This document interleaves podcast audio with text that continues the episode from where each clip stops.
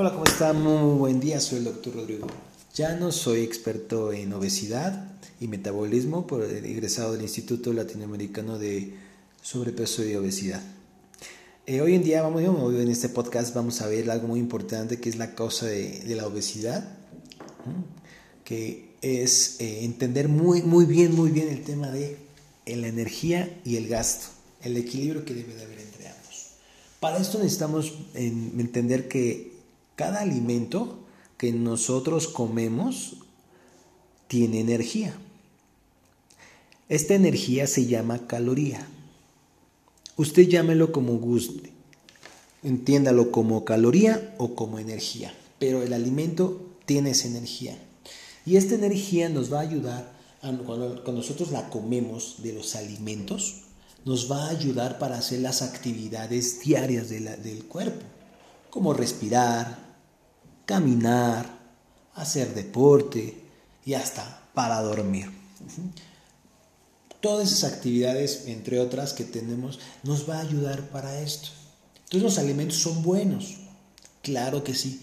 Todos los alimentos los necesitamos, sí porque nos da energía. Vamos a la otra parte. Gastar esa energía. Es importante entender que cuando el cuerpo no puede gastar esa energía, el cuerpo no la, es decir, no, no puede desechar esa energía, la va a acumular como grasa, como protección por algún futuro que necesite que me quedo en ayunas y necesito energía. Es, una, es un reservorio de energía la grasa. Entonces vamos a lo que es el gasto de energía. La energía se gasta por medio de la temperatura. A nuestro cuerpo los, cambios en la temperatura, esos hace que nosotros también empecemos a gastar energía. Una manera de regular es la regulación de la temperatura en el cuerpo. De esa manera también es el gasto de energía. Pero la mejor manera de gastar energía es el ejercicio. Repito, la mejor manera de gastar energía es el ejercicio y los dos tipos de ejercicios, tanto anaeróbico como aeróbico, que posteriormente vamos a ver. Anaeróbico pesas, aeróbico todo lo que me tenga en movimiento, frecuencia, intensidad constante. Que eso lo vamos a ver en otro sketch. El ejercicio en la obesidad y el ejercicio. Bien, eh, como te decía, entonces este gasto de energía, si yo no hago ejercicio, si yo no hago ejercicio, si yo soy sedentario, estoy en la oficina tantas horas, o estoy sentado, o me estoy haciendo eh, otras actividades que no es ejercicio y no gasto esa energía, esa energía se va a acumular. Bien, entonces vamos aquí a, yo siempre le digo a mis pacientes, el cuerpo siempre va a necesitar de todos los alimentos, siempre, pero hay que ver un equilibrio. Cada, cada alimento tiene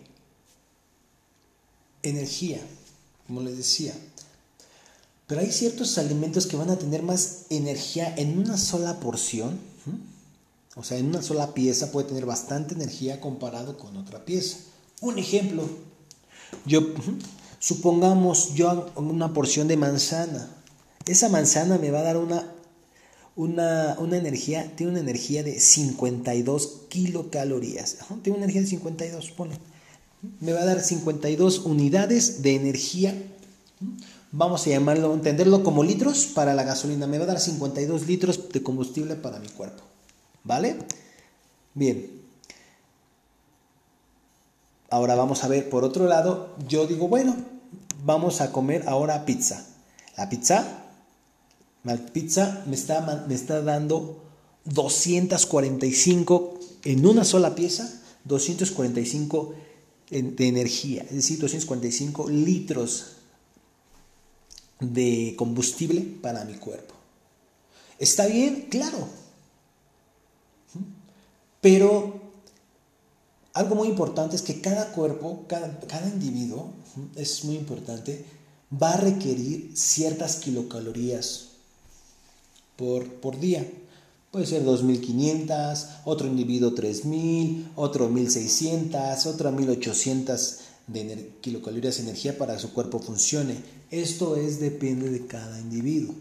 Pero imagínate si yo nada más como como energía, por ejemplo, pizza, pizza, pizza, 245 o 250, pues 250, ya tienes 500 en dos remanadas, tú ya, tú ya casi estás llegando, estás llegando a la mitad de lo que tu cuerpo necesita en el día de energía.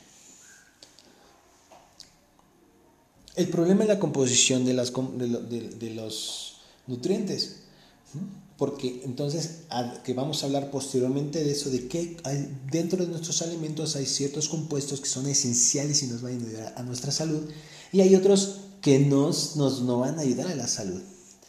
Es aquí donde entra la esencia de qué saber comer. Mientras yo, si yo como fruta y verdura, que me dan una energía de 43, 35, 88, la máxima, eh, la máxima, em, la máxima energía o combustible que me puede dar una fruta es de 162, o sea, no, no llegan ni a 200. ¿Te imaginas? Y tú puedes comerlas y te van a ayudar. Ah, porque hay, hay ciertos alimentos que te van a tener sustancias muy específicas que van a ayudar a darte a sentirte más saludable comparados con otros alimentos que te, no, te, van a sentir menos saludable.